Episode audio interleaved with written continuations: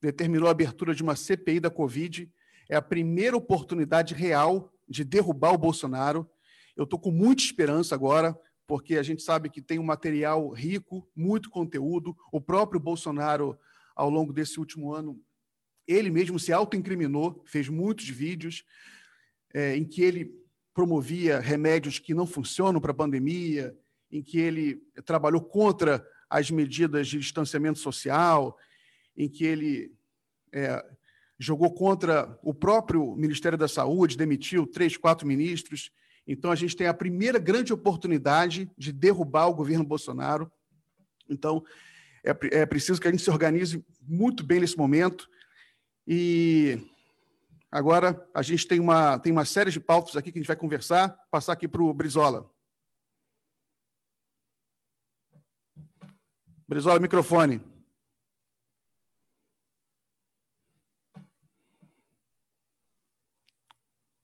Brizola, microfone. Continua desligado. Eita. Agora foi. Vamos lá. Bom dia a todos. É, eu acho que você tocou num ponto muito importante aí, Miguel. É, a gente está tendo uma oportunidade real né, de estar tá desconstruindo esse governo, porque a realidade é que nós estamos vivendo no pior dos mundos.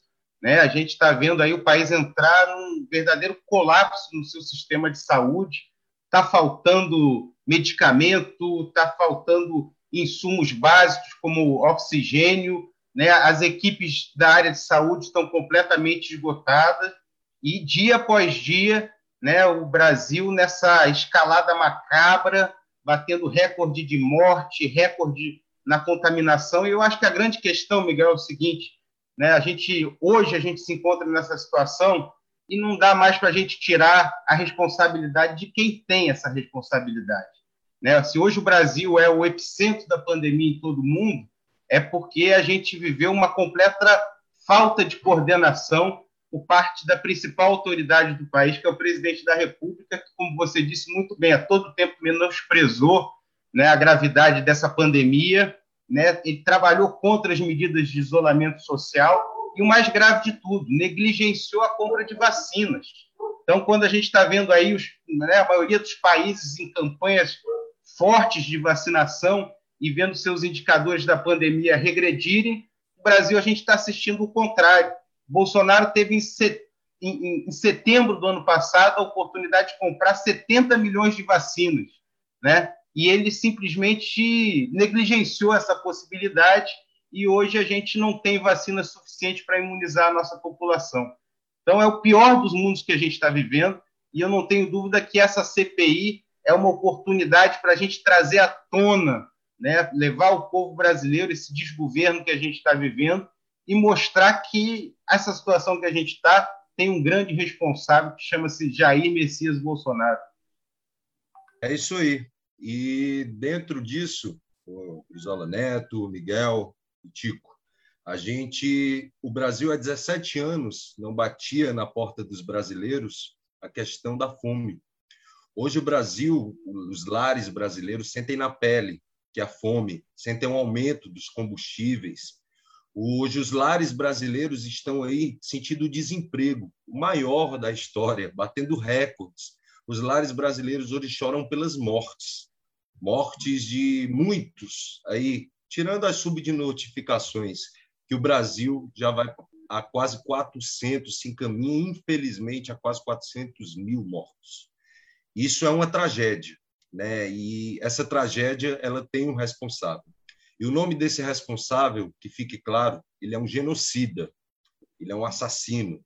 Né? Ele, ele fez tudo aquilo que a ciência barrava, que a ciência proibia, que a ciência é, simplesmente tentando trazer à luz que a única possibilidade de combater o vírus era pela vacina, pelo isolamento, e ele tentou politizar o vírus e se tornou o principal aliado do vírus, que é o genocida Bolsonaro.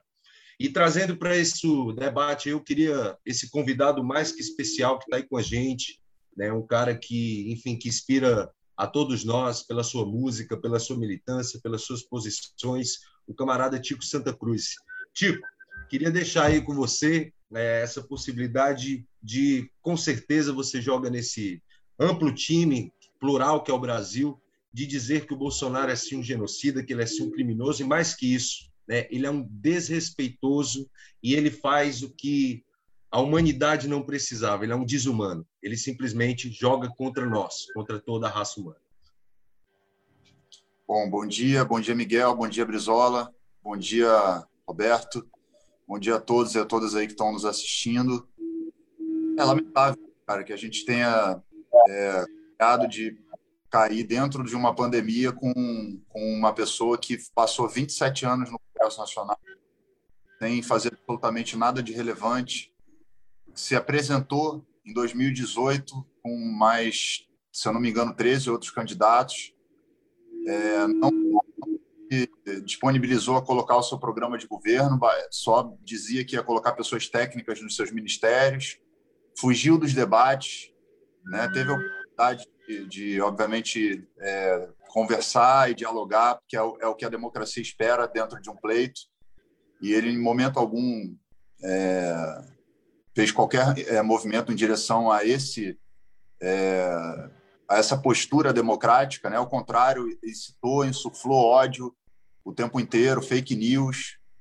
É, então, assim, é lamentável que as pessoas, por conta daquele ódio, daquele momento de 2018, tenham feito uma opção por uma criatura que não merece nem deputado, nem vereador, nem, nem ter nenhum cargo público. Né? Mas, infelizmente, passou 27 anos mamando na teta do Estado, falou que ia acabar com as mamatas, etc. E, na verdade, aparelhou tudo que é, é tudo que está disponível para ser aparelhado dentro do, do Estado.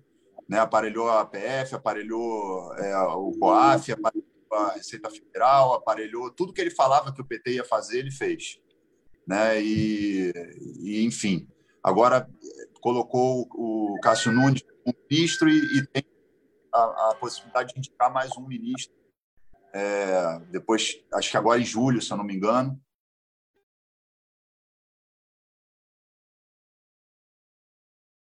Aqui.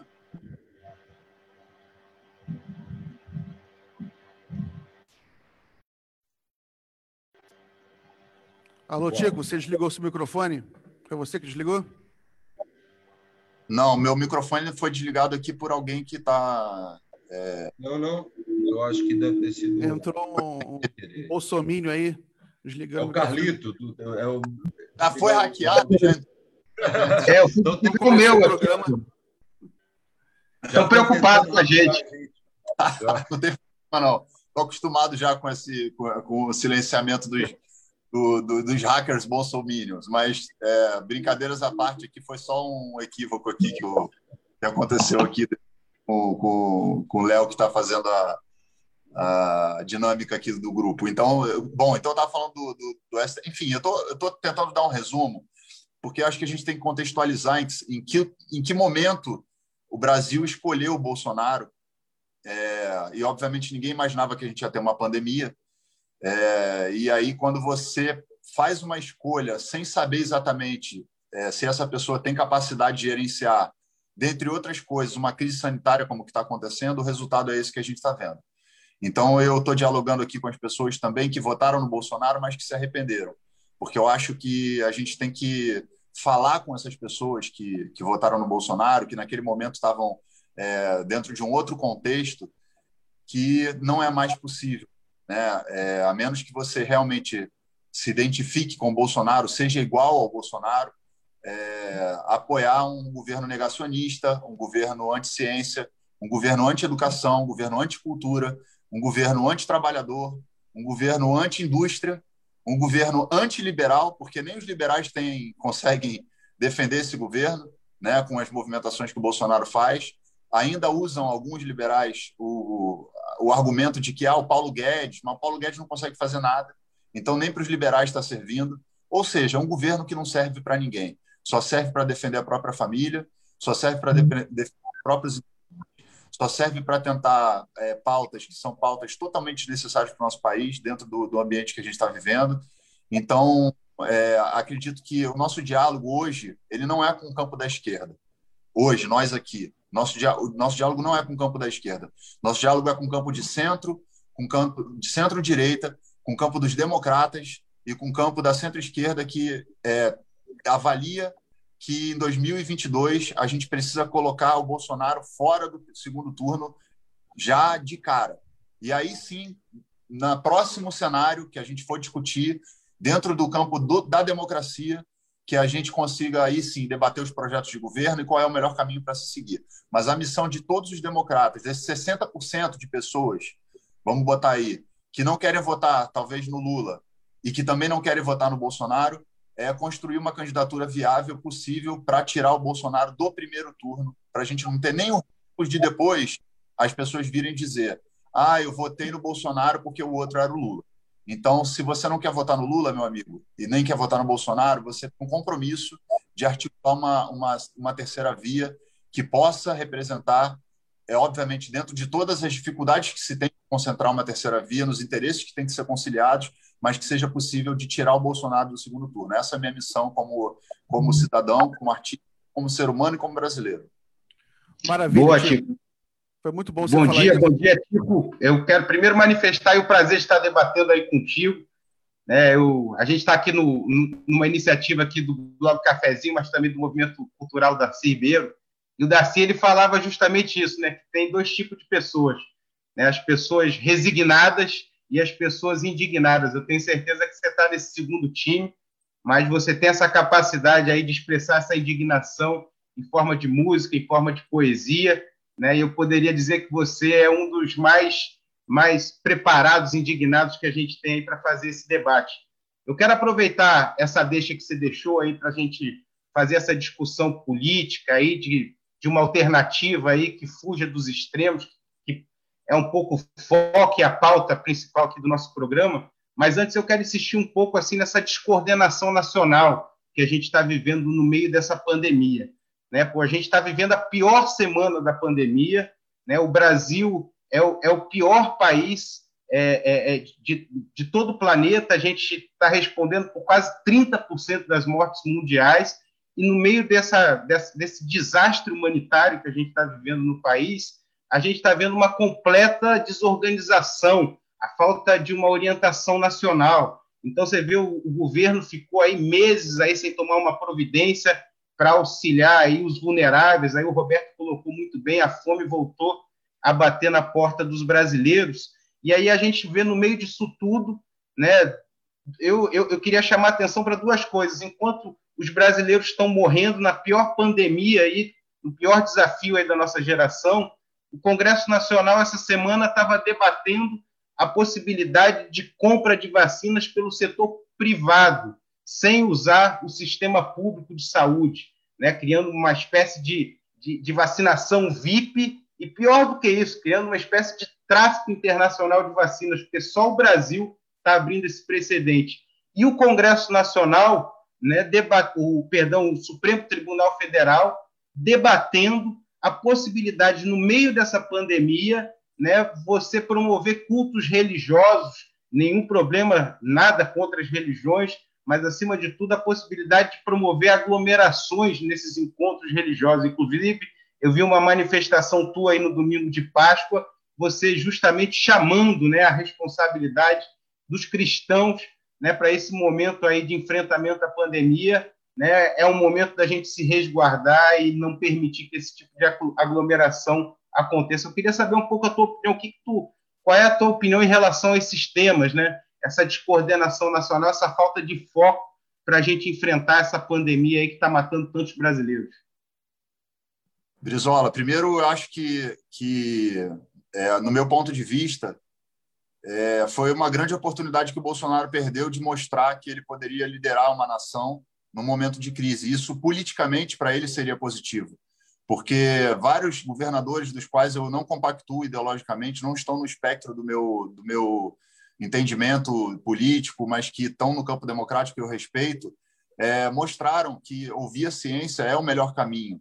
Né? Então, é, quando o Bolsonaro tem essa oportunidade de vir, né, porque crise é oportunidade também. A gente teve uma oportunidade de ouro, o Bolsonaro teve uma oportunidade de ouro de unificar, de quebrar esse discurso dele de, de ódio e essa coisa toda de o tempo inteiro estar tá buscando conflitos e unificar a população para combater essa pandemia de uma maneira ordenada, de uma maneira colaborativa, junto com os estados, junto com os municípios, junto com os cientistas, junto com os pesquisadores, junto com pessoas que estão é, preparadas tecnicamente falando, ele que sempre exaltou que ia colocar governos técnicos, etc. É, governos, não, desculpa, ministros técnicos.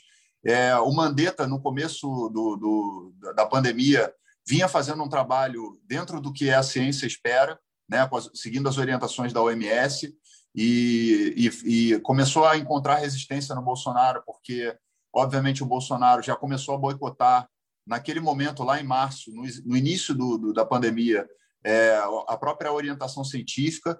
Eu acho isso uma, uma questão é, não só de ignorância, mas uma questão também de projeto. Né? Eu acho que, que o, o Bolsonaro aposta o tempo inteiro no caos, ele aposta o tempo inteiro na desunião, ele aposta o tempo inteiro nos uns contra os outros, porque ele entende que para que ele possa sobreviver de alguma forma politicamente tem que haver algum conflito na cabeça dele e, e, nos articuladores que estão junto com ele. Eu lamento muito é, que uma parte do, do, do, Exército Brasileiro, das Forças Armadas, é, tenham, estejam fazendo parte, porque ainda estão, né, alguns ainda estão em cargos comissionados, e a gente teve aí o, o, o general Pazuello na frente do Ministério da, da Saúde durante um bom tempo, de pandemia, uma pessoa que não entende nada de SUS, que não entende nada de saúde pública, não entende nada de ciência, sequer entende de logística, que foi o que ele falou que era técnico, e a gente só viu o Brasil se aprofundar dentro dessa crise eh, sanitária. Então, é, realmente, eu não consigo compreender na minha cabeça, com toda a boa vontade que eu tenho, de entender o contraditório, de entender o lado das pessoas que pensam diferente e tudo, é, como que a gente aposta, né? e aí eu incluo também alguns, alguns setores do, da classe médica, né, que adotaram, inclusive, essa, essa loucura que é o kit Covid, com remédios que já foram é, internacionalmente é, demonstrados a ineficácia, que não foram usados em nenhum país, que, que é negacionismo, que é uma coisa que não tem nenhum propósito que não só dar um conforto, entre aspas, né, é, para essas pessoas que estão assustadas. Quer dizer, as pessoas estão se entupindo de invermectina, usaram azitromicina sem qualquer tipo de, de de recomendação, usando por conta própria, porque o presidente da República, que não entende sequer de economia, que não entende sequer de absolutamente nada do que ele faz, se prestar o papel de, de, de vir dar recomendações médicas e científicas no momento em que a própria ciência estava dizendo para ele não fazer isso. Né? Então, eu acho que a CPI que está sendo montada pro, do Covid é fundamental para fazer essa análise de todo o processo do Bolsonaro desde o início da pandemia até esse momento de negacionismo, que ele continua ainda. Ele esteve em Chapecó é, ontem, se eu não me engano, e, e usando fake news, usando é, a ideia do não isolamento, do lockdown, que é uma coisa que, obviamente, já, não é de hoje, né? A gente já passou por crises sanitárias há 100 anos atrás, uma outra pandemia, a gripe espanhola, e a ciência tem vasta, vasto conhecimento em relação a de que formas proceder num momento como esse. E o Bolsonaro ele é contra o lockdown, é porque de certa forma o que ele não quer, né, e que é, acho que a aposta dele é, é de alguma maneira é, ter problemas com alguns setores da economia que estão tendo problemas graves, né, por conta dessa nem vai para um lado e nem vai para o outro, quer dizer, nem faz o lockdown e resolve, nem e por outro lado também não tem um suporte, aí eu falo fiscal, não tem um suporte de subsídio, não oferece condição para os trabalhadores ficarem em casa para fazer esse lockdown de forma adequada. O que o Bolsonaro faz é o seguinte: ele entrega para o povo e fala, ó, cada um se vira como puder, como quiser, como conseguir, desconhecendo ou parecendo desconhecer, embora ele saiba muito bem o tamanho da desigualdade que existe no Brasil, né, que as pessoas não conseguem ficar em casa, elas não têm que escolher entre passar fome ou morrer de Covid. Né? A fome voltou para o mapa do, do, do, O Brasil voltou para o mapa da fome, são 17, 19 milhões, se eu não me engano, 17 ou 19 milhões de pessoas que estão passando fome, que nesse momento que a gente está aqui conversando, não tem nada para comer na geladeira, não tem absolutamente nada para se alimentar. Ou seja, o governo Bolsonaro aposta o tempo inteiro na morte.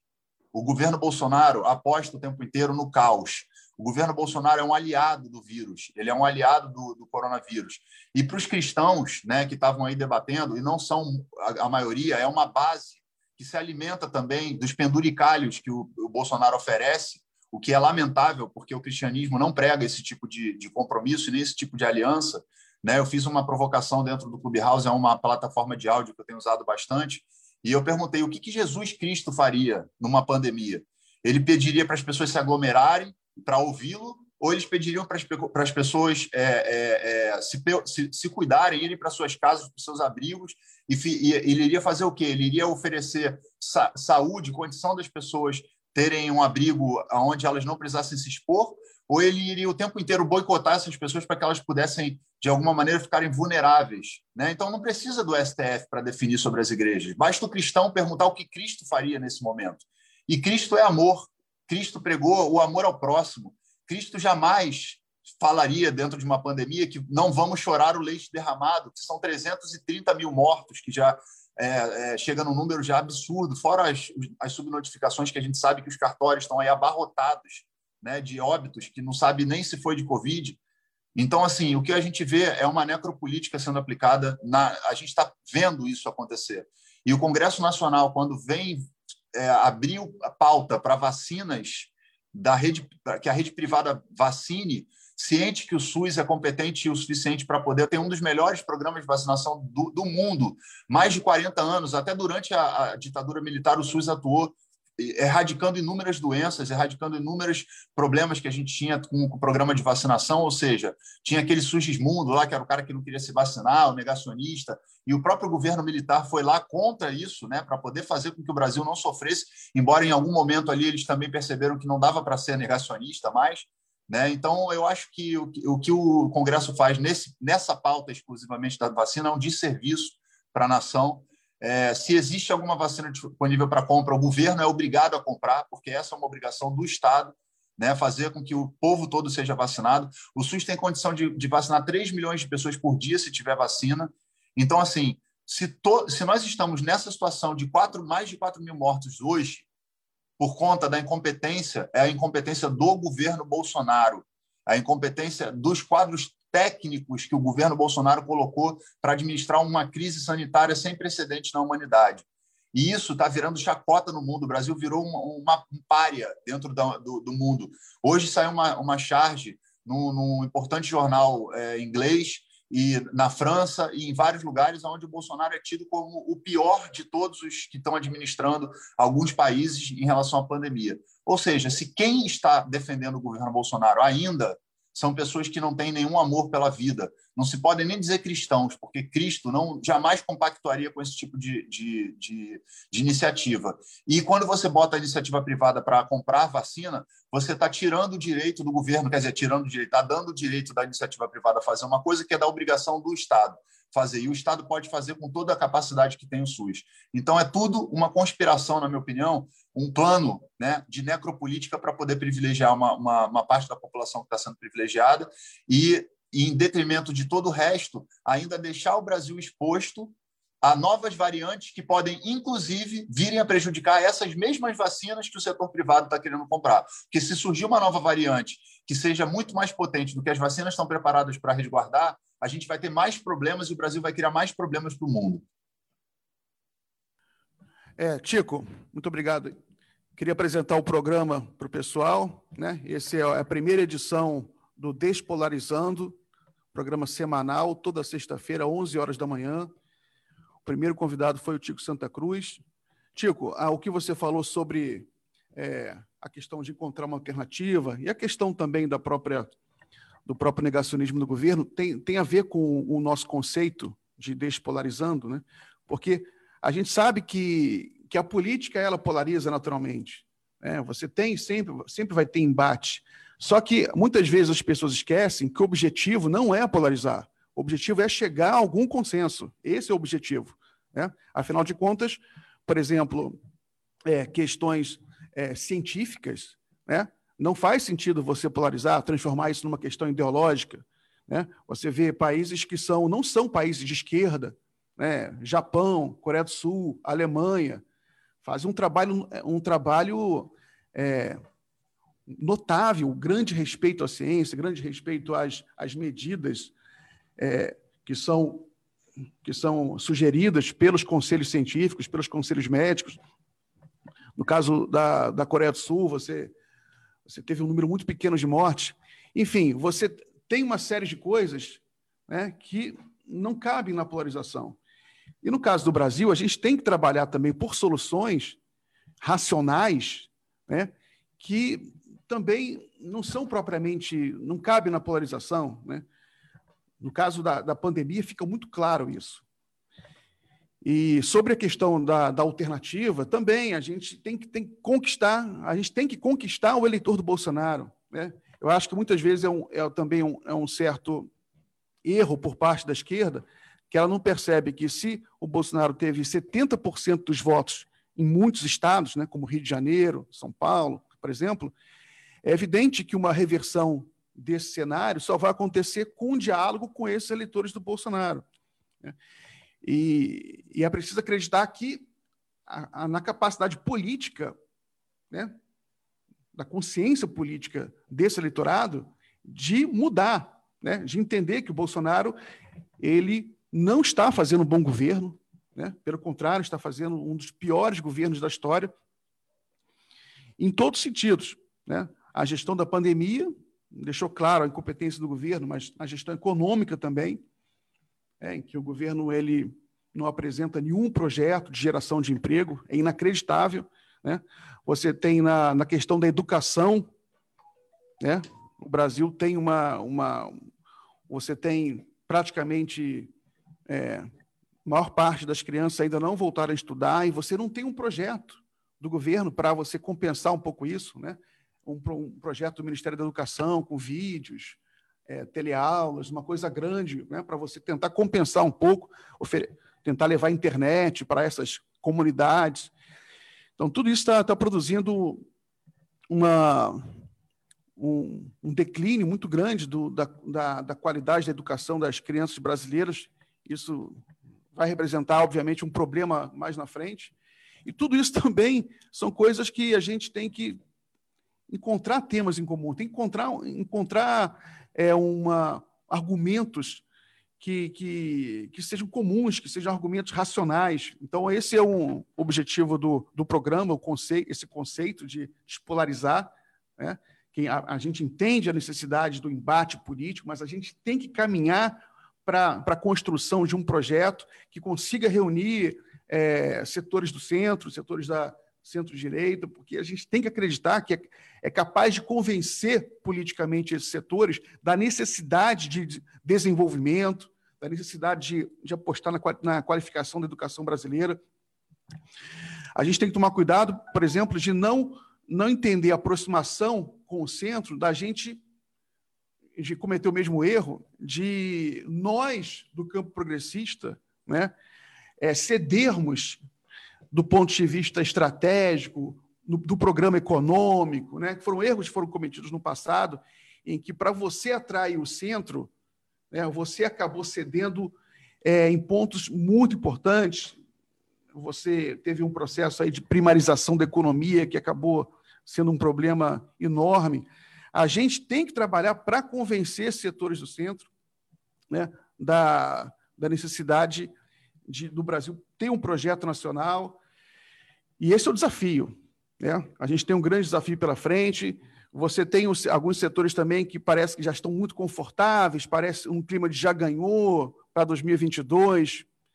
É perigoso, é perigoso Bolsonaro no segundo turno, porque você pode ter aí novamente um, um paixões racionais paixões irracionais da política, ou seja, todo o nosso, o nosso esforço para fazer um debate racional, fazer um, um, debate em cima de propostas, pode é, né, desaparecer e o Brasil ficar preso aí a essas paixões políticas irracionais, e é muito difícil a gente interferir nesse processo. Né? Nós, assim como analistas, como é, artistas, intelectuais, a gente, a gente pode interferir do ponto de vista de oferecer propostas, né? mas quando entra no, no jogo irracional, muito, é, fica muito mais difícil a nossa interferência. Não é isso, Carlito? Eu acho que é isso mesmo, Miguel. Eu acho que talvez assim a grande proposta, né, o grande, o grande desafio. Aliás, eu acho que na verdade nós temos dois grandes desafios né, para construir até 22. O primeiro, sem dúvida nenhuma, né, é um caminho que tira o Bolsonaro do poder, sendo muito claro.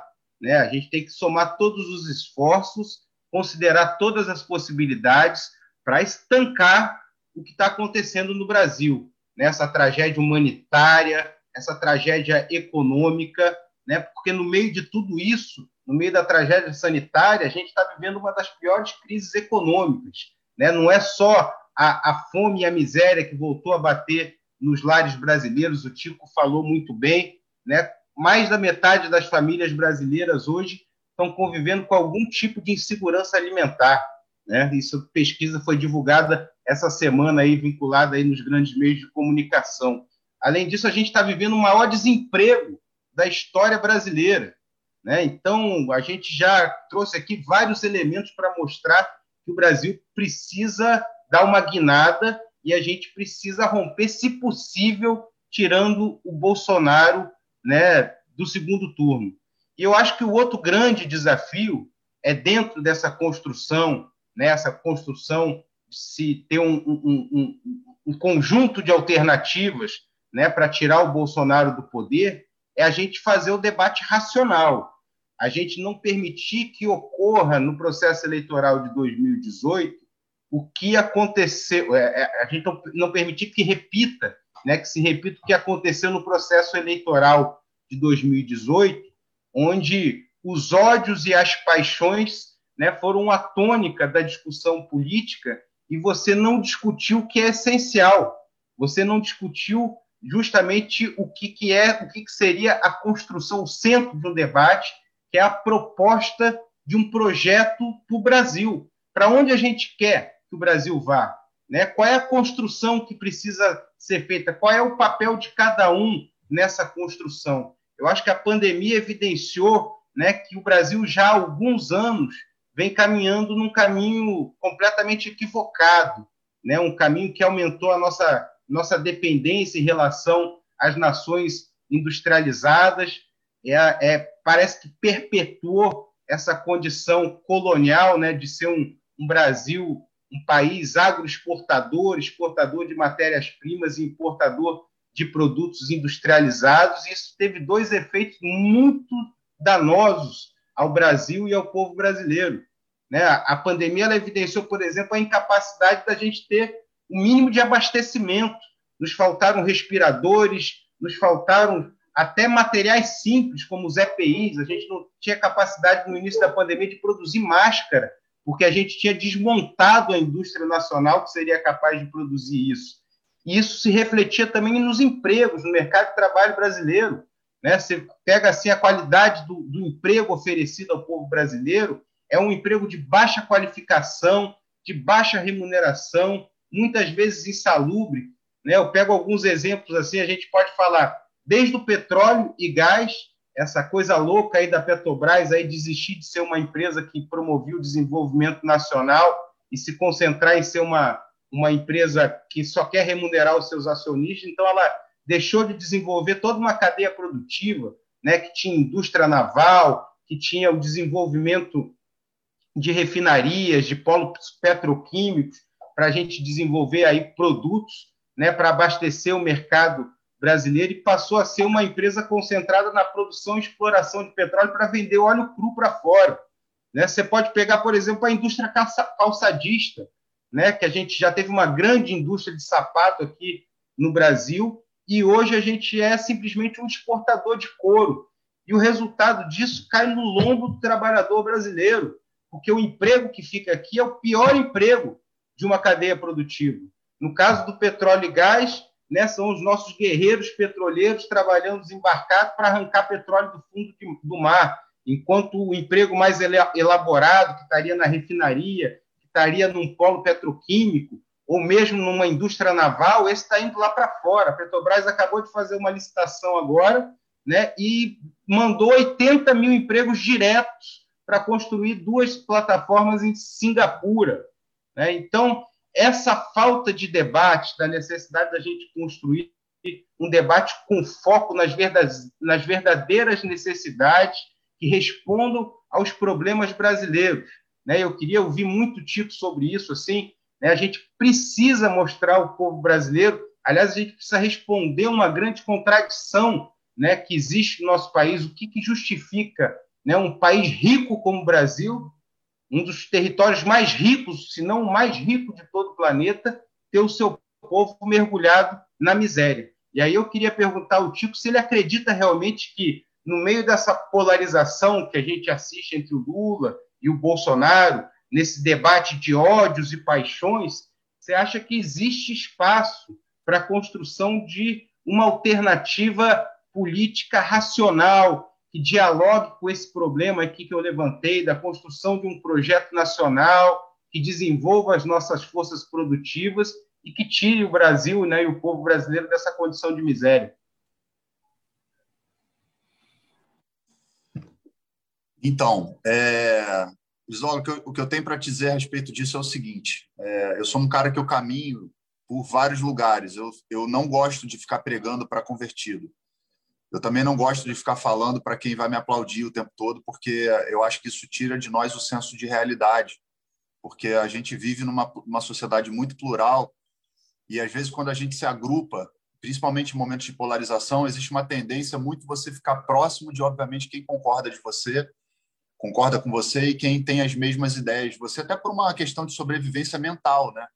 Porque imagina no período de pandemia que já você a sociedade já está totalmente é, vindo de um processo eleitoral cansativo, de ódio, de, de um impeachment é, em 2014. Ou seja, a gente está vindo numa leva de, de questões que qualquer pessoa que tenha, esteja inserido desse, dentro desse núcleo é, político, seja ele institucional, ou seja ele é, cívico mesmo, do cidadão, etc., está cansado, está com a mente cansada. Né? Eu costumo dizer que as pessoas que votaram no Bolsonaro em 2018 é, não são bolsonaristas. Bolsonaristas são os que estão apoiando o Bolsonaro agora. Esses são bolsonaristas. O pessoal que votou no Bolsonaro em 2018 votou dentro de um contexto onde a criminalização da esquerda, por conta do impeachment, dos interesses daquele grupo que, que, que acessou o poder, né? através, inclusive, do presidente Michel Temer, é, que agora parece que o, o Cunha está escrevendo um livro, lançou um livro falando de todo o bastidor, de como foi é, o golpe foi planejado e etc.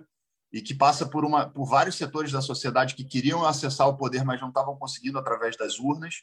Né? Isso insuflou, obviamente, a população, porque existe uma coisa que é muito importante para a população, que é poder comer, que é poder consumir, que é o dinheiro no bolso, porque na época do presidente Lula, por exemplo, é, existia corrupção? Existia. Existiam escândalos? Existiam escândalos. Mas a população estava consumindo, a população estava viajando, a população estava comprando, a população estava fazendo as coisas. Então, a questão da corrupção ela, ela ficou é, num outro patamar dentro das prioridades de combate. E eu, isso eu me lembro a respeito disso porque eu estou nas ruas fazendo mobilizações desde 2003, 2004. E é, nessa época, até como artista, eu era ridicularizado porque eu era um artista que estava falando de política numa época em que as pessoas não tinham nenhum interesse de falar de política. Né? eu lembro que eu fui para a Avenida Paulista em 2007, 2008, é, eu e meia dúzia de pessoas para fazer uma manifestação contra o aumento do salário dos parlamentares e era tirado de maluco, de, era chacota no Twitter. Enfim, as pessoas não tinham esse empenho né, de, de, de conversar sobre política. E como elas não, não, não tiveram esse hábito é, político, o que acontece é que há uma, uma distorção de valores e de conhecimento, de conceitos, que eu acho que é fundamental que a gente, toda vez que for fazer um debate político, a gente consiga é, colocar também pessoas que possam conceituar isso, inclusive do campo da direita e no campo da esquerda, para que as pessoas que estão assistindo a live e que são pessoas que não, talvez não tenham um aprofundamento acadêmico, ou que talvez não tenham um conhecimento tão profundo, elas possam entender qual é o conceito que elas estão defendendo, porque tem gente falando que é liberal, mas não e querendo menos Estado, mas não entende qual é a função do Estado, não entende como é que é um governo neoliberal. Tem gente que fala que é marxista, que defende Marx, etc., mas também nunca leu um livro de Marx, não entende, não sabe o que é mais-valia, não entende exatamente o que, é o, o que foi a teoria do comunismo e etc. Então a gente está é, é, na mente das pessoas, dentro de, um, de uma guerra interna na cabeça, aonde existem conceitos que não estão aprofundados para que as pessoas assumam realmente uma posição de conhecimento. Não, eu defendo isso porque eu, eu li isso, isso, isso, eu sei que funciona dessa maneira. Não é. O que aconteceu em 2018 foi simples. Simples mesmo, porque foi, foi programado para ser simples. Eleger, perceberam que o Bolsonaro canalizava da melhor maneira o ódio ao PT e à esquerda e apostaram suas fichas nele. Foi isso. Não teve debate, não teve, não teve discussão de governo, não teve plano de governo, não teve nada. O Brasil tem uma distorção tão grande que existe no Brasil um conceito de liberal conservador. Como é que a pessoa é liberal e conservadora? Ou a pessoa é liberal ou ela é conservadora. Não dá para você ser liberal na economia e conservador nos valores. Isso é uma, uma distorção brasileira. Porque é falta de conhecimento do que é o liberalismo, é falta de conhecimento do que é o conservadorismo. E aí eu pergunto: você está querendo conservar o quê? Porque, historicamente, o Brasil é um país que, que, que cresceu dentro de uma colônia de exploração, de capitanias hereditárias. A cada dez parlamentares, seis já tem uma história hereditária dentro do Congresso Nacional. Ou seja, são cargos que estão sendo passados de pai para filho. Eu faço Ô, Chico, só, só, Chico, só para complementar, é, o Brasil é um país onde os liberais, boa parte deles, defendiam a escravidão. Né? A gente tem um pouco esse histórico aí. Sim, porque na verdade os liberais eles estão sempre interessados no que vai dizer respeito ao que dá lucro a eles. Né? Eu participo de algumas salas de mercado financeiro porque eu tenho quero entender a linguagem também, quero dialogar com essas pessoas e muitas vezes o interesse é o seguinte: pô, não me importa se está morrendo 300 mil vidas, como é que está a ação do banco tal, da, da... E isso é uma coisa que tudo que assim a gente tem que entender, né? É, é, que tipo de sociedade que a gente quer? Porque o, o cara que tem muito dinheiro e aí é um problema de consciência de classe que eu tenho falado sistematicamente. O cara que tem muito dinheiro, ele não está aqui discutindo com a gente na internet. Ele não está no Facebook, ele não está no Twitter, ele não está no Instagram, ele não está é, fazendo live e nem está debatendo com, com as pessoas como nós. Esse cara não está nem aí. Aliás, o Brasil cresceu o número de bilionários né, durante a pandemia. Por que será? E aumentou o número de pobres né, de miseráveis. Então, a gente tem que entender uma coisa. Para a gente poder fazer uma modificação real no Brasil, as pessoas têm que saber da onde elas fazem parte, dentro da estrutura social, dentro da pirâmide social. E para isso a gente tem que ter uma conversa didática que não seja acadêmica, né? para que a gente acesse o trabalhador, a gente acesse o garoto da favela, a gente acesse o cara que acha que é de direita ou o cara que acha que é de esquerda e colocá-lo dentro dessa perspectiva da pirâmide social e entender o seguinte: quem é você dentro dessa história? Você é o cara que está no topo da pirâmide, que hoje pode ficar aí três, quatro, cinco anos, se tiver uma pandemia que dure esse tempo todo, sem se preocupar, viajando, tirando foto bonita, andando de lancha, fazendo as coisas todas que você está vendo aí, algumas pessoas que têm muito dinheiro fazendo, sem se preocupar exatamente quem está morrendo, quem não está, sem usar máscara. Se porventura pegar um, um Covid, tem condição de pegar um avião e se tratar num lugar onde dá para se tratar dentro do Brasil, ou então mesmo fazer uma, uma própria UTI dentro da própria casa. Você está nesse lugar? Se você está nesse lugar, você é milionário. Você é rico, você é bilionário. Se você não está nesse lugar, você é trabalhador. Mesmo que você tenha um negócio, uma padaria, é, um comércio, ou seja empresário de algum ramo, você está dentro de um, de um patamar que é muito mais distante do topo da pirâmide desses bilionários, né? E muito mais próximo da classe trabalhadora e dos pobres que estão junto com você nesse extrato da sociedade. Então, quando você vai fazer uma escolha de que tipo de projeto de país você vai é, apostar, se você não tem dinheiro para pagar plano de saúde, se você não tem dinheiro para pagar escola particular, se você não tem dinheiro para conseguir ter um meio de transporte individual, se você não tem dinheiro para ter uma segurança privada, qual é o sentido de você apoiar um Estado? E aí eu não estou falando de um super Estado, estou falando de um Estado que faça o seu dever constitucional, aonde se vai privatizar tudo, que é o que o liberalismo prega, que é o, é o que o liberalismo quer. O liberalismo quer dar voucher para as pessoas estudarem, sem ter nenhum tipo de consciência das distorções que existem dentro das comunidades, das periferias, de quanto custa um colégio particular, de quanto é difícil você botar o seu filho. Eu sei quanto custa um colégio particular, porque eu pago dois, dois colégios particulares para os meus filhos.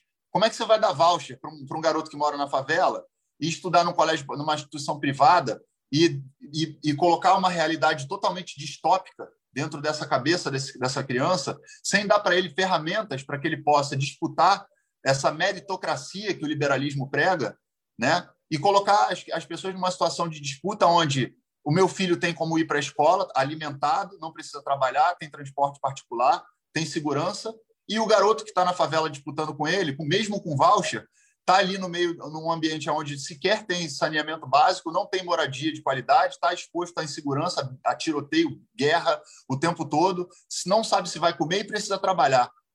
Que meritocracia é essa? Que liberalismo é esse que a gente está defendendo? E aí eu pergunto para o pobre, para o trabalhador, para o cara que está ralando, para o cara que está agora tendo que sair de casa, se expor ao vírus, porque não pode ficar dentro de casa, porque nem o, o auxílio emergencial que o governo está dando, que é essa vergonha que eles aprovaram agora, né, é, capacita esse, esse, esse trabalhador, esse indivíduo, esse cidadão, essa cidadã, de poder se resguardar num período de pandemia. Então, se as pessoas não tiverem essa consciência clara de a quem elas estão elegendo, de qual é o projeto de país que elas estão defendendo, fica muito difícil. Porque se ficar nessa dicotomia de direita e esquerda, ah, eu sou de direita, mas na verdade eu sou de direita porque eu sou antipetista. Ah, eu sou de esquerda, então eu não converso também com, com cara que é com pobre de direita. Só você ficar chamando o cara de pobre de direita, já você quebra a, a, a, a, maneira, e eu já fiz isso, mas eu entendi que não é uma forma eficiente de se dialogar. Se o cara é pobre e está apoiando um projeto de direita, você tem que tentar ir lá e encontrar com ele um diálogo para tentar fazer com que ele se questione por que, que ele está defendendo uma coisa que não privilegia ele mesmo.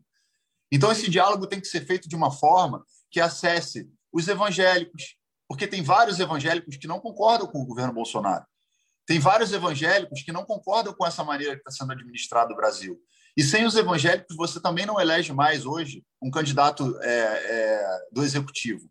É preciso dialogar com todo mundo. A, a, base que o, que o Bolsonaro ganhou, principalmente dentro dos evangélicos, foi uma base que também apoiou o governo do Lula, também apoiou o governo da Dilma. Porque sem eles não adianta. Só que existem bons evangélicos e existem evangélicos que são aqueles que Jesus Cristo expulsaria do templo, quando ele foi lá com o chicote, na base do chicote, e botou para correr. Porque ele falou: não façam do meu templo um lugar de lucro, não façam do meu templo um lugar de venda. Jesus Cristo falou isso. Então é totalmente contraditório, né? Eu estudei a Bíblia para poder dialogar com os evangélicos e com os católicos, porque eu quero entender os versículos, a forma como eles, eles encaram isso. Quando eles falam da multiplicação dos pães, Jesus Cristo não fez um milagre assim, tipo, e apareceu um monte de pão.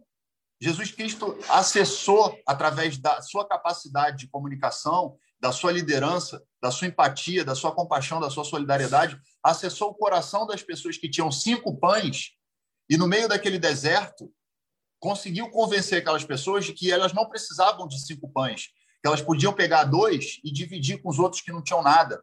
A multiplicação dos pães nada mais foi isso do que pegar aquelas pessoas que tinham muitos pães e elas ficassem com lá seus dois, três, tudo bem para ter o seu conforto, mas pegassem um excedente e dividissem com quem não tinha nada.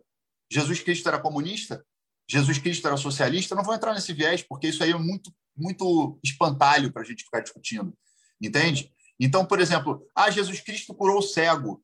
Ele curou o cego como? Ele curou o cego, tipo, o cara era deficiente visual, ele foi lá e, tipo, vum, curou o cego?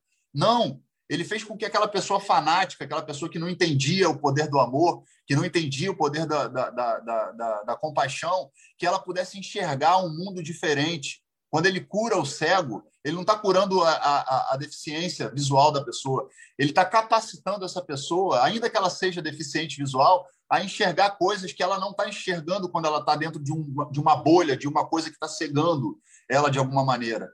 Então é disso que a gente está falando.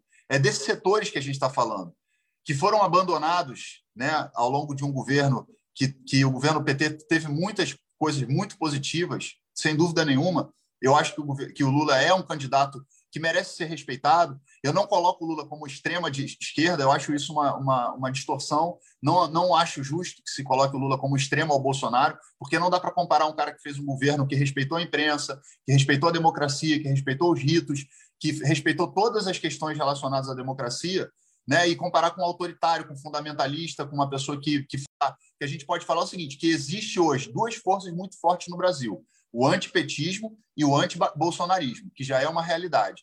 E aí, dentro desse lugar aqui, existem 60% de pessoas, mais ou menos, que não querem nem votar no PT e nem no Lula. No, desculpa, no Lula e nem no Bolsonaro. Então, é com essas pessoas que a gente tem que dialogar. E com essas pessoas a gente tem que dialogar entendendo que elas, elas fazem o seguinte: eu não sou nem de direita nem sou de esquerda. Aí a esquerda tem o péssimo hábito de pegar essas pessoas e falar: se você não é nem de direita nem de esquerda, então você é de direita. E joga todo mundo para um campo. Que muitas vezes essas pessoas não têm conhecimento, gente. Conhecimento mesmo, acadêmico, é, é, é conceitual, para saber se é de direita ou se é de esquerda. Quando o cara fala que ele não é nem de direita nem de esquerda, é porque ele não tem esse, ele não se identifica de alguma maneira né, com, com, com esses conceitos que foram colocados academicamente e que talvez eles não tenham sequer entendido. Então, se a gente não fizer essa, esse diálogo aberto com essas pessoas de maneira que elas entendam qual é a posição social, quer dizer, a consciência de classe, que elas entendam para quem o governo está trabalhando, que elas entendam para quem ela está votando, a gente não consegue acessar e sair dessas paixões. Porque essas paixões são justamente. A paixão é o quê? Nada mais é do que um sentimento que você tem que te cega ela é uma patologia, a paixão. Quando você está apaixonado por alguém, pela sua, pela sua namorada, pelo seu namorado, você não vê os problemas, você não vê ah, os defeitos, você só vê aquela coisa linda, maravilhosa. Aí, quando muda da paixão para o amor, para o afeto, para o relacionamento, para o casamento, aí você começa a ver que tem um problema aqui, que tem outro problema ali, que, porra, aqui o cara não é perfeito, aqui a mulher não é perfeita, aqui o, o, o, o, companheiro não, não funciona direito, ele precisa cooperar mais. Então, a gente tem que juntar essas pessoas que são esses 60% e, e mostrar para eles o seguinte: nós temos aqui, ó, quem é o nosso, o nosso é, é, qual é o nosso projeto? Quem representa o nosso projeto? Né? E aí, no, no meu caso especificamente, eu fiz um tweet lá no, no Twitter e falei: eu vou apoiar o Ciro Gomes em 2022. Por que, que eu vou apoiar o Ciro Gomes? Porque eu acredito que o Ciro Gomes, com todos os problemas que ele tem como ser humano, porque não tem ser humano perfeito, com todas as questões que o Ciro Gomes possa ter, ele tem um projeto político que eu entendo que atende às demandas que eu acredito, atende às demandas das minorias, atende à demanda dos trabalhadores, atende à demanda da indústria, atende à demanda de um país que vai ser um país desenvolvimentista e que pode fazer com que a gente saia desse lugar de briga né, entre o anti e o outro anti para que a gente possa construir um diálogo, porque sem diálogo a gente não consegue crescer. Se a gente ficar toda hora nessa porradaria de um lado e do outro, quem está no meio aqui está apanhando e parece aqueles pais que estão se separando, sabe? O pai e a mãe se separam, e aí o filho fica no meio que não tem nada a ver com isso, sofrendo as consequências da briga do pai e da mãe. Então, assim, essas pessoas têm que ser acessadas de uma maneira que elas entendam que, seja o Ciro, ou sei lá, se eles vão construir o Dória, ou se vão construir o Hulk, ou se vão construir o Mandetta, ou se vão construir um, um consenso entre esses grupos, que a gente consiga construir um consenso entre esses grupos, onde a gente possa fazer análise de políticas públicas que vão ser adotadas, para que aí sim a gente, com isso, consiga eleger também deputados e senadores que também sejam capazes de implementar isso, porque não adianta votar num, num cara que vai votar contra o que eu estou acreditando, né? E isso é um trabalho árduo, porque a sociedade ainda tem muito voto de cabresto, um monte de voto de cajado, de um monte de coisa que influencia.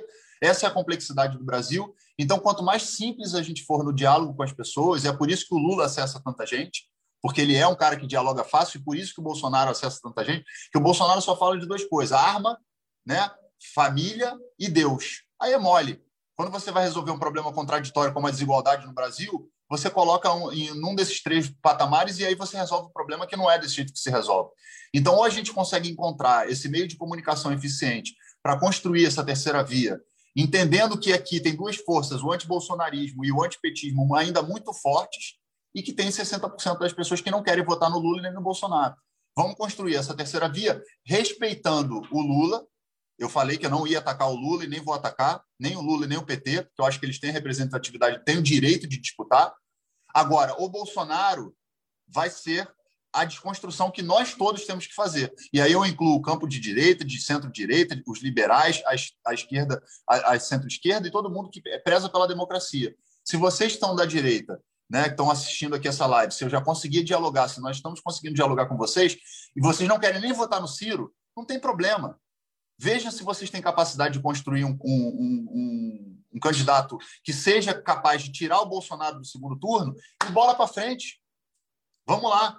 Depois a gente vai lá no Congresso Nacional discutir as pautas. Agora, o que não pode acontecer é deixar o Bolsonaro chegar no segundo turno.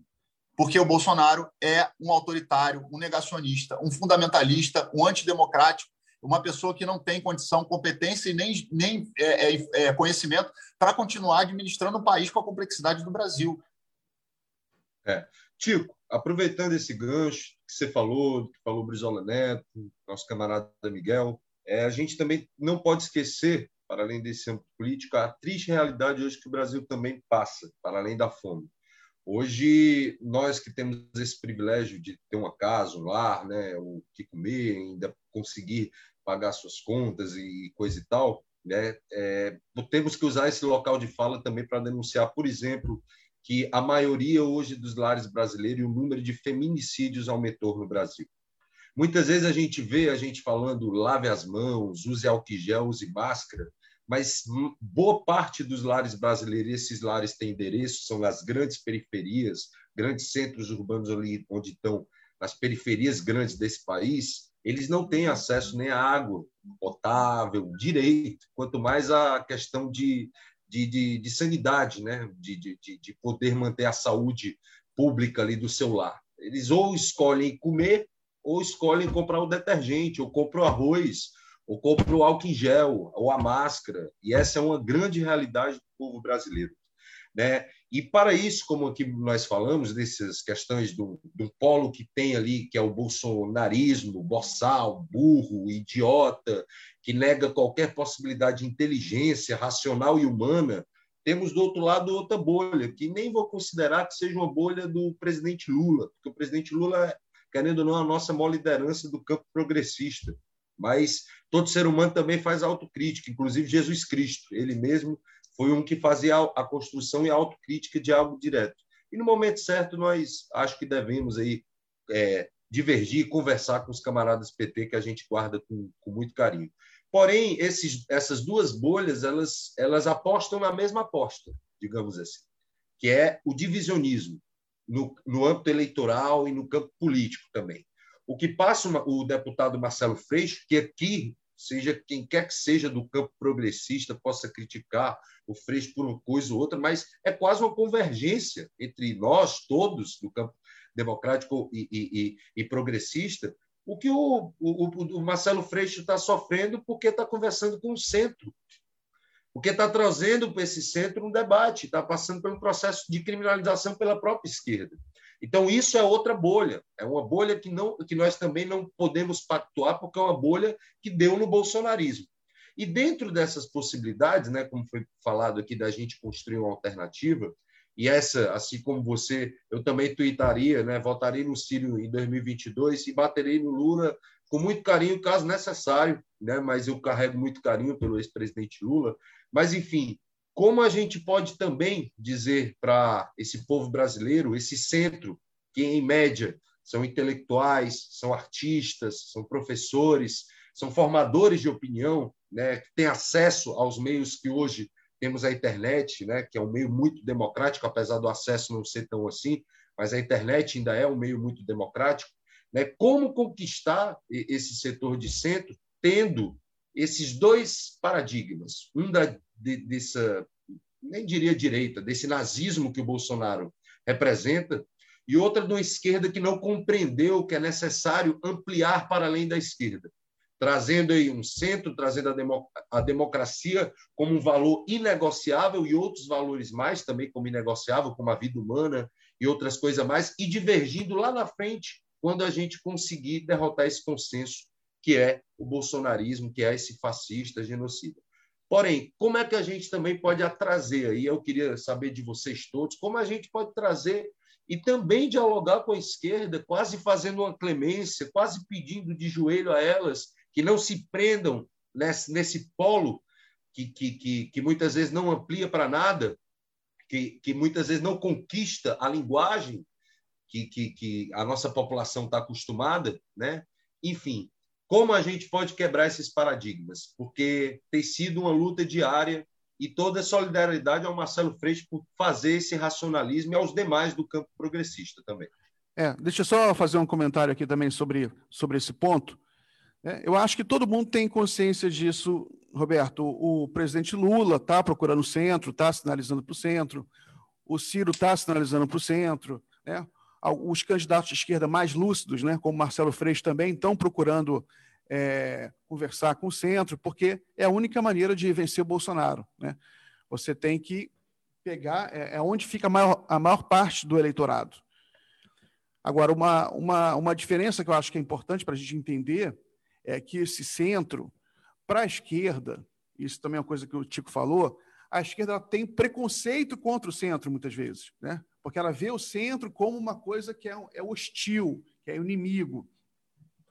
E existe também uma confusão do centro social, né, o centro do eleitorado, que não tem identidade ideológica, com o centrão.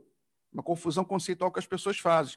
O centrão é, o, é uma coisa, não é o, o, o que importa para a gente é o centro social, porque mesmo se a gente conseguir o apoio do, do centro partidário, digamos assim, né, PSDB, PSD, isso também não garante muita coisa, tanto que o Alckmin teve um desempenho pífio, teve apoio de todos esses partidos de centro. Né? O importante é, é, conquistar o apoio do centro social e não deixar que esse centro core no Bolsonaro novamente. É a única maneira de vencer as eleições. Já está claro para todo mundo que, que o grande desafio é esse. E aí entra, na minha opinião, o que o Tico falou, que é diálogo, né? é conversar, mas tem também quebrar é, alguns, alguns é, preconceitos e alguns dogmas. Eu acho que a esquerda ela tem um, muitas vezes um comportamento dogmático, né? um comportamento sectário, que afasta, é, afasta o centro, né? porque ela, ela se coloca num pedestal como se ela confundindo política com moral. Né? Eu acho que, inclusive, a raiz do antipetismo, e a gente tem que debater também de onde surgiu, né, para entendê-lo, vem um pouco disso também, de um certo dogmatismo, de um certo uma confusão entre política e moral, ou seja, eu tenho uma posição, então eu sou melhor que você. Né?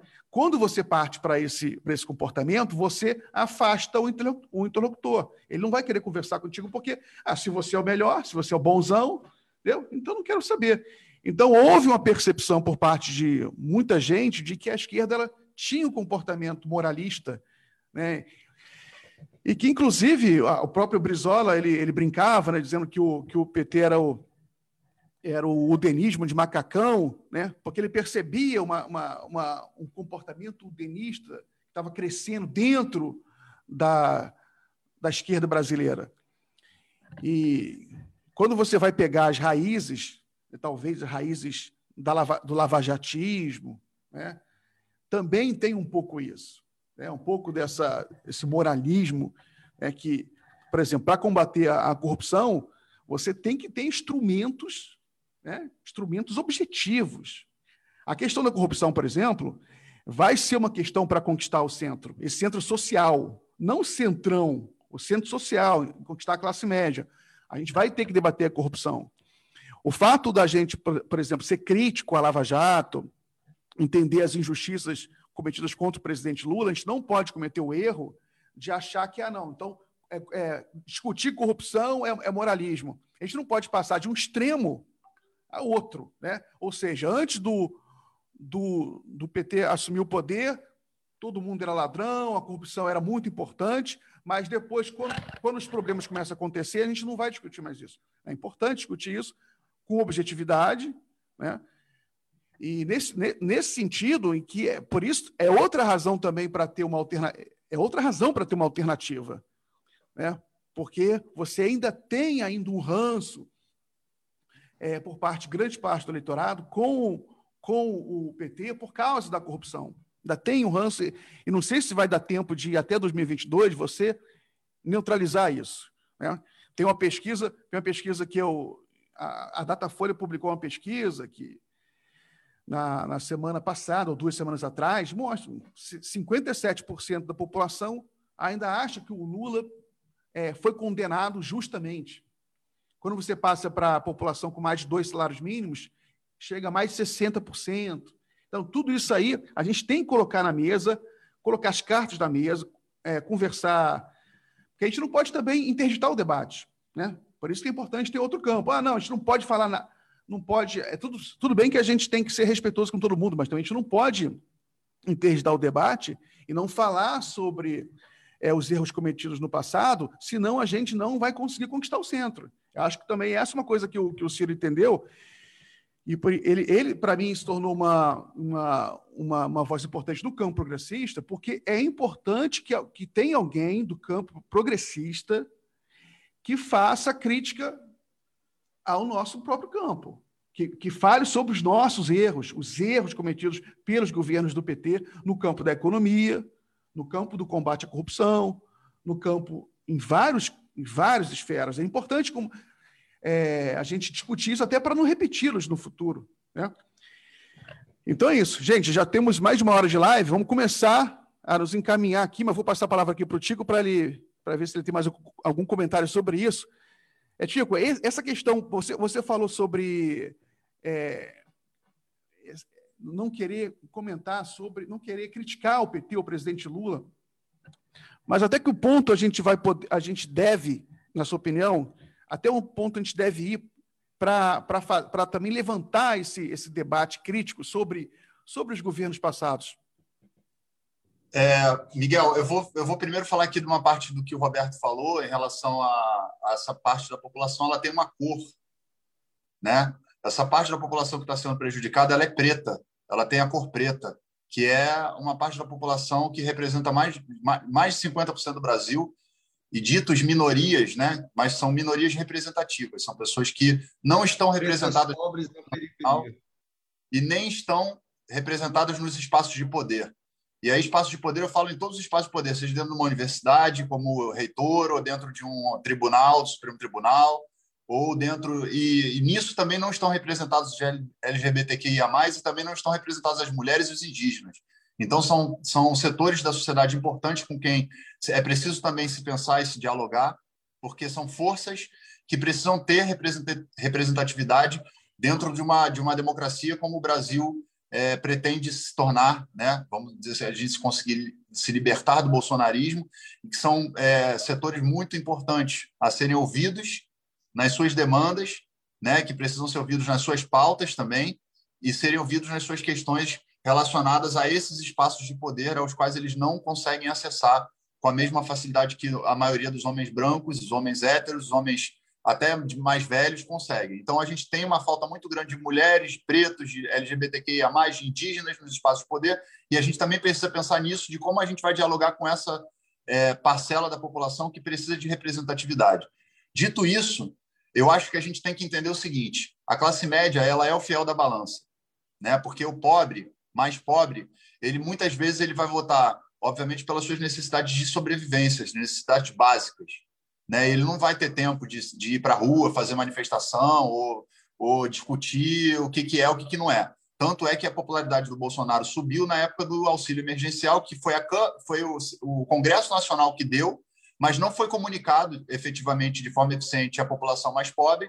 E aí, certamente, quando está chegando um dinheiro que está vindo do governo, associa-se ao presidente. E aí ele entendeu ali, ele ficou numa encruzilhada danada por causa disso, porque ele era, e agora? Como é que eu faço o meu populismo aqui? Que é uma questão importante, a questão do assistencialismo, mas no caso do Bolsonaro é populismo mesmo, porque ele queria dar 200 reais e, e quem foi aprovou os 600 foi a Câmara, né?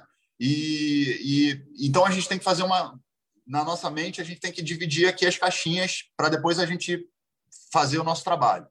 Tem uma parcela da população que é petista e que vai votar no Lula porque o Lula é uma grande liderança. Quando eu falo do Lula, eu não estou falando. quando eu falo que eu não vou atacar o Lula, é que eu não vou atacar a figura do Lula. O que o Lula defendeu em termos de política e que merece crítica, assim como a presidenta Dilma, de quem eu fui um dos primeiros artistas a me levantar e sofrer as consequências na época do impeachment, e que agora, por eu não estar me posicionando nesse primeiro turno, é, já de cara para ser é, é, um apoio ao Lula no primeiro turno, já tem gente que parece que esqueceu tudo que eu fiz ao longo desses, pou desses poucos anos, não vou nem falar lá para trás, e já me ofende, já me ataca. Essas pessoas eu ignoro, porque com essas pessoas não tem diálogo. Essas pessoas elas estão num outro, num outro hemisfério, no hemisfério de crença, de amor, de paixão. Não adianta a gente tentar dialogar com essas pessoas. E eu respeito essas pessoas, eu entendo a gratidão dessas pessoas ao Lula e compreendo a militância que é muito forte e muito, muito potente do, do PT e do lulismo, falando assim, né? O bolsonarismo também não me interessa dialogar, mas é por outro motivo. Porque o bolsonarismo é o autoritarismo, é o negacionismo, que para mim não interessa é, é, dialogar. É aquela história: se você tá, tem nove pessoas sentadas na mesa, senta um fascista ou um nazista e vocês não, você não se levanta, então tem dez fascistas sentados na mesa.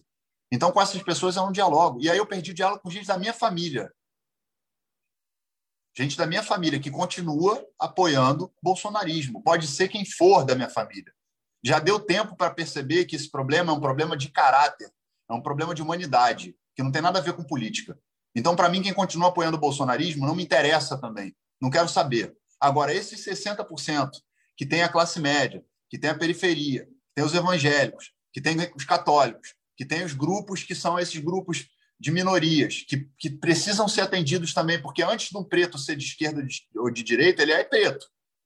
Ele sofre no, no governo de direita e no governo de esquerda. Ele continua sofrendo preconceito, ele continua indo para a cadeia, né? Vamos, é, vamos lembrar que nos governos petistas foi uma maior, maior fase de encarceramento. A política de segurança foi uma política de encarceramento. As, as cadeias estão lotadas de pessoas e a população negra é a maioria da população carcerária.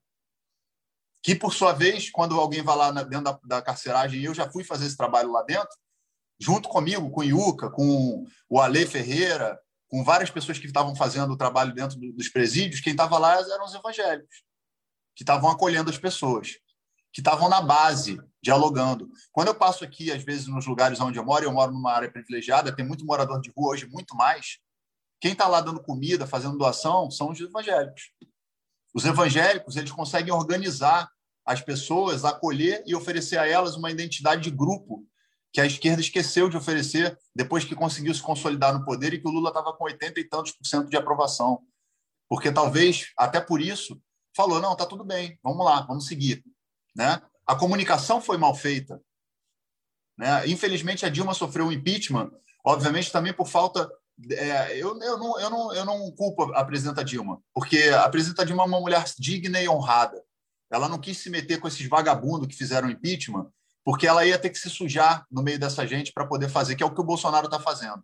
Falou que não ia fazer e está fazendo se meter com gente que é que a gente sabe que historicamente está dentro do Congresso Nacional, fazendo um monte de, de, de, de movimentos que estão totalmente é, ligados ao patrimonialismo, à corrupção, ao ganho de vantagens é, particulares, etc.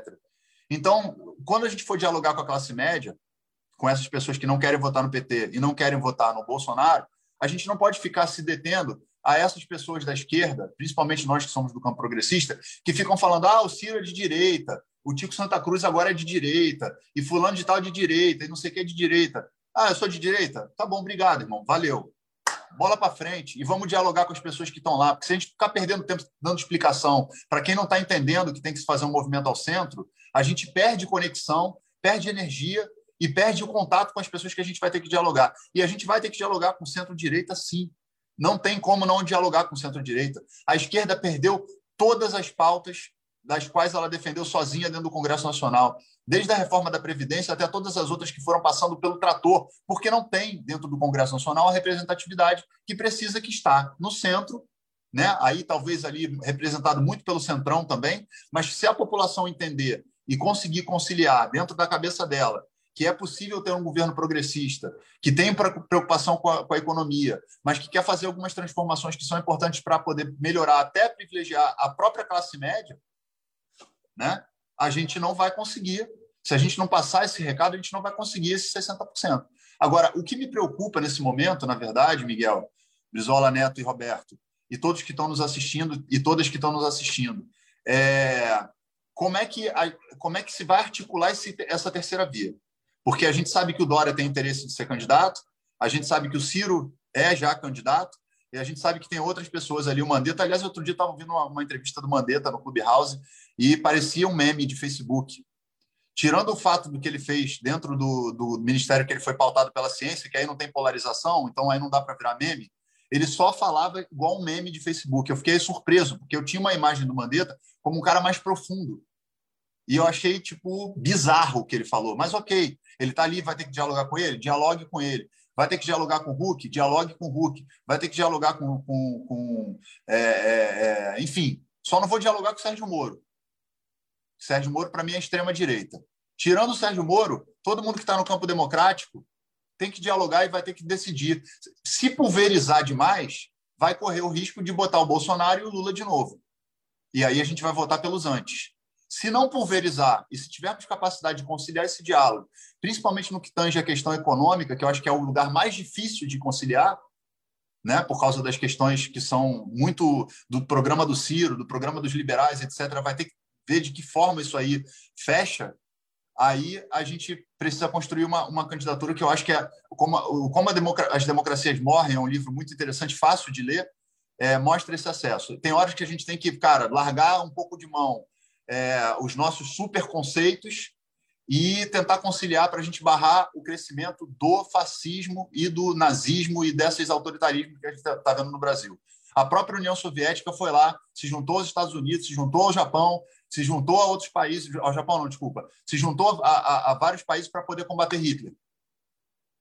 Então, assim, tem uma hora que, que a coisa fica tão preocupante que você vai ter que se juntar com algum inimigo para poder vencer né? E é, é, eu eu tô pensando nisso agora. Para mim não importa os, os, o que vão falar. Ah, o Tico é, é de direita, o Tico é não sei o quê. Foda-se. Desculpa o palavrão. Não me interessa. Não é, eu não prego para convertido. Eu quero falar com quem não está convertido. Boa, boa, Tico. Não acho que é que é interessante. É, é, é, é justamente acho que você, você colocou muito bem e, e eu acho que é o seguinte já está em curso essa construção não somos só nós que estamos debatendo aqui. Né? Foi muito bem colocado aqui, é a maior parte do povo brasileiro que está fora desses extremos e que está querendo que se apresente uma construção. E a gente está vendo movimentos políticos acontecerem também nesse sentido. Então, na semana passada, houve esse manifesto né, pela democracia aí, que reuniu é, é, é, gente de espectros completamente diferentes, né? o Ciro liderando aí esse manifesto, mas estava lá o Huck, estava lá o Mandetta, estava lá o Dória, né, e um manifesto que tinha como centro a, a defesa da democracia. E assim, é, nessa semana também teve um artigo do Fernando Henrique Cardoso, né, a gente tem grandes discordâncias com o governo Fernando Henrique Cardoso, com a prática neoliberal que imperou durante os anos do, dos governos tucanos, mas no artigo do Fernando Henrique Cardoso ele está falando justamente isso, a, a necessidade de se construir uma opção dentro da centro-esquerda, dentro de um, de um, centro progressista. E aí eu queria chamar a atenção para isso, progressista. Né? O que, que é o progressista? E eu, e eu acho assim que começa a haver um ambiente, inclusive uma convergência dentro do plano econômico. Tá? Por quê? Porque a gente precisa ver o que está acontecendo no mundo. Né? Quando você olha para a Inglaterra, quando você olha para os Estados Unidos, que são berços do liberalismo, né? são os países que pregavam o liberalismo extremo para o mundo, né? o, o, fim da história com a, com a democracia liberal. Né? Na verdade, o que, que a gente está vendo? A gente está vendo uma guinada. Né? Com o quê? Com o Estado intervindo pesadamente na economia. Uma das primeiras medidas do Biden foi aprovar um pacote de estímulos à economia com uma intervenção direta do Estado, agora de 2 trilhões de dólares né, que, é, que é intervenção maior do Estado do que um pacote como esse.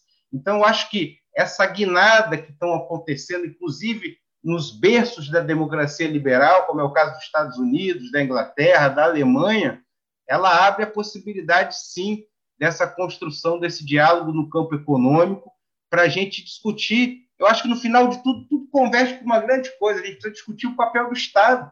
Né? Essa questão, por exemplo, que você colocou muito bem, né, do, do preconceito, da crueldade que incide contra o negro brasileiro, isso tem a ver com o papel do Estado. Eles reduziram tanto o Estado que o Estado parou de se preocupar em ofertar, por exemplo, uma escola de tempo integral, como era o CIEP do tempo do Brizola, e ele foi se reduzindo, reduzindo, reduzindo, e hoje o Estado para o negro brasileiro é simplesmente um cacetete, né? um camburão policial que bota ele como destino, tem o, destino do negro brasileiro é ou morrer aí numa confrontação com a polícia ou terminar preso né, numa penitenciária. Essa é a grande política pública que tem para a população negra brasileira.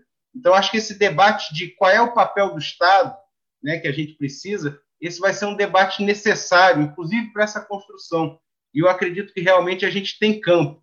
Acho que um pouco do nosso programa aqui, a gente está estreando hoje, né, estamos pegando aí, tentando reforçar a construção aí desse debate político aí que, que, que, que traga aí um, um, pouco de racionalidade aí para o debate político é essa tentativa que nós estamos construindo hoje.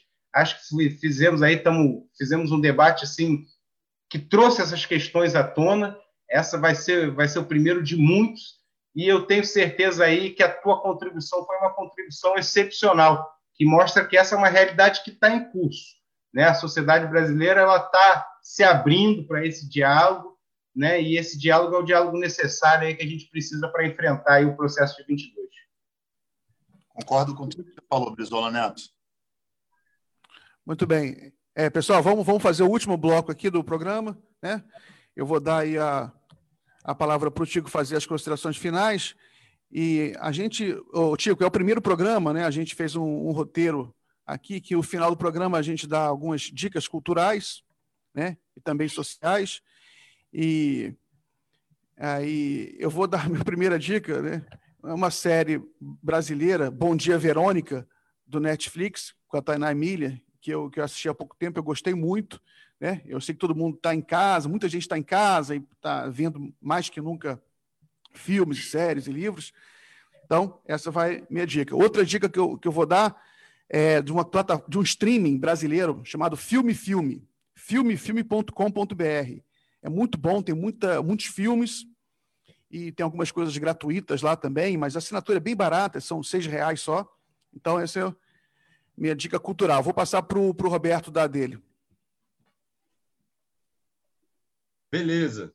É o seguinte, é, em tempos que o Bolsonaro tenta calar pela a literatura, a educação, a cultura, que ele atacou de forma direta, já extinguindo o Ministério da Cultura, ataca artistas, enfim, né, eu queria chamar a atenção para um cordel de uma, uma adolescente de 13 anos, filha da Gabriela Salerno, do Rio Grande do Norte, né, que fez na sétima série do colégio dele, fez uma literatura de cordel é, em tempos que o Paulo Guedes quer taxar os livros, sem nenhuma lógica, né? vamos celebrar a literatura, os livros, e essa literatura de cordel que fala assim: o corona. Como uma névoa chegou, coronavírus sorrateiro, de repente nos abalou, isolou o mundo inteiro. Dias fora do normal, muitas pessoas mortas, e o vírus está no jornal, desde o primeiro tranca-portas. No meio dessa agonia, para aguentar o momento, temos que ter empatia diante do sofrimento. Se isole do mundo externo, mas não pare de sonhar. Pelo, pelo universo inteiro está livre para viajar. Não ponha lenha na fogueira, põe a mão na consciência. Isso não é brincadeira, é a nossa sobrevivência.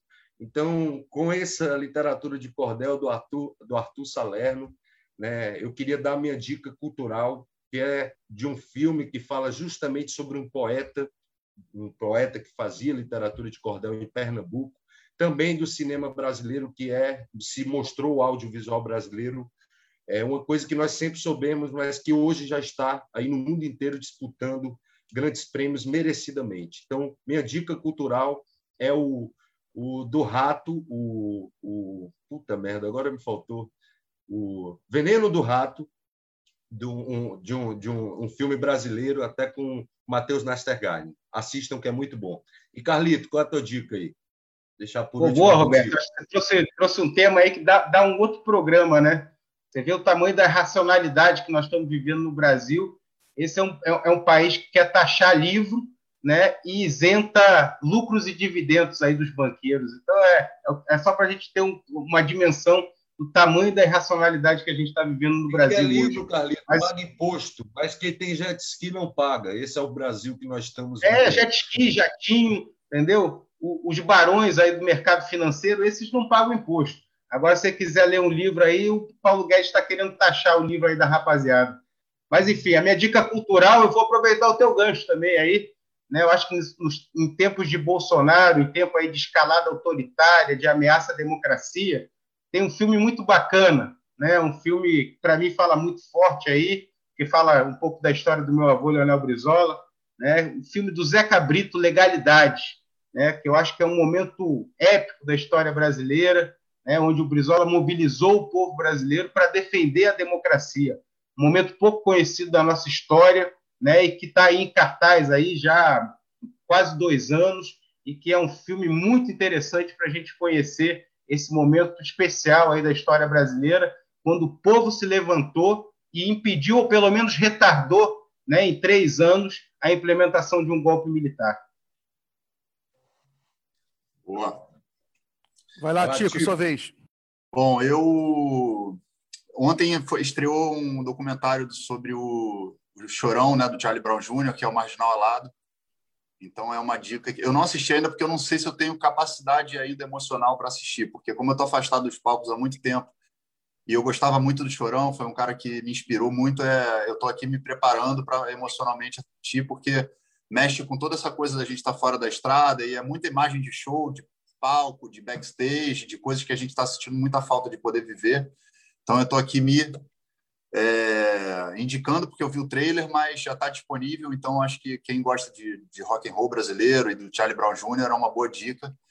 É, livros, cara, nossa, tem tanta coisa. Esse livro que eu falei, Como as Democracias Morrem, é um livro legal para quem gosta de política. Se não tiver a fim de ler sobre política, é, eu estou lendo um livro do Padre Fábio, que chama Quem Me Roubou de Mim, que é um livro muito legal. O Padre Fábio é uma figura incrível. Eu tenho tido oportunidades incríveis de conversar com ele é um cara com conhecimento muito amplo, uma pessoa boa de coração.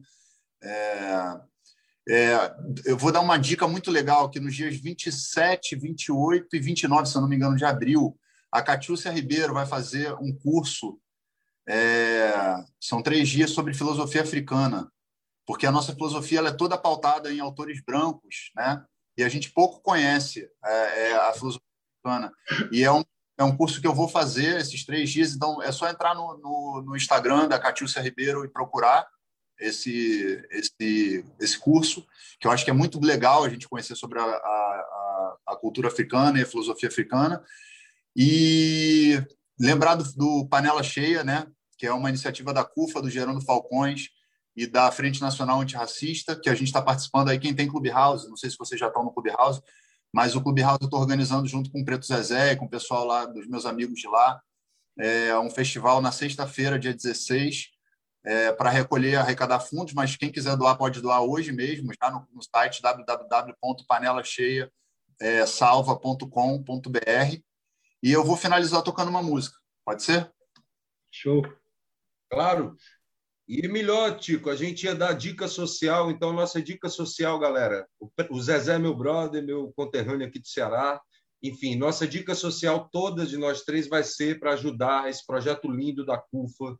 Então vamos se empenhar, poder doar, porque as pessoas que têm fome têm pressa. Isso pode ser muito carimbado, mas as pessoas estão precisando comer. Sim, vamos, colo vamos, colocar na, no link da descrição da página, depois o link certinho para as pessoas assistirem. A gente vai compartilhar aí nas nossas redes, beleza? Vai lá, Tico, manda ver aí. Obrigado pelo som e por tudo. Eu que agradeço. Valeu, obrigado. Obrigado, Roberto. Obrigado, Brizola Neto. Obrigado a todos e a todas que nos assistiram. Vou fazer uma música que chama Carta ao Futuro, que foi uma canção que eu compus no ano passado. É... vocês vão entender a letra e vão se ligar aí do que, que, se... do que diz respeito. Hoje eu acordei com explodindo na minha janela e tentei sair do quarto. Num silêncio de capela, eu só queria ter um tempo pra pensar sem compromisso nessa sua isenção, que é o abrigo dos omissos. Lá fora os homens seguem se matando uns por dinheiro, outros por um pedaço de pão. Afinidades entre a cruz que mata em nome de Deus e a espada que estraçalha o amor na mão dos irmãos. Não me assusta mais, me esclarece. Despreza a ciência, faz uma prece Esconde a mão manchada do sangue do corpo dos inocentes. Vocês são Joaquim Silvério dos Reis, nós somos Tiradentes. Ouvi um grito vindo lá de um beco escuro de uma criança sem pai, perdida e sem futuro. Seus olhos lacrimejavam desespero de alguém que sabe será abatido, invisível e nada além. Quantas histórias assim ficaram no caminho, num cemitério de ideias me vi sozinho. Se eu sou canção sem refrão que fica na cabeça, não me interessa, eu sigo firme, forte, tenho pressa. Amanheceu um novo dia e tudo é sempre igual. Um loop eterno de notícias tristes no jornal. Mentiras e verdades que confundem o cidadão de bem. Eu sei quem é quem, eu sei quem é quem. O indiferente não se importa, ele só quer poder. Fará o possível, impossível para permanecer como um inseto pestilento em reprodução. Fatio o bolo entre a família sem preocupação. E para encerrar a minha carta, não é um lamento, é um aviso ao futuro. Num novo tempo, a corte cairá, não sobrará ninguém. O tempo ruim vai passar do Pai dos Filhos e ao Espírito Santo. Amém.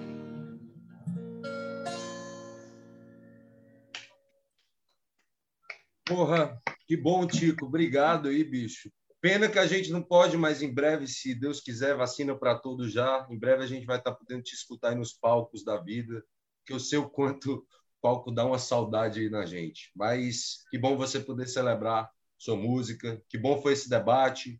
Espero que quem tenha visto aí conosco também tenha gostado. Um beijo a todos. Em especial, queria mandar um salve aí para a camarada Clarice e todos os outros militantes. Valeu, tamo junto. Abraço. Valeu, gente. Obrigado. Grande abraço. Abraço, Chico. Abraço, Brizola. Só...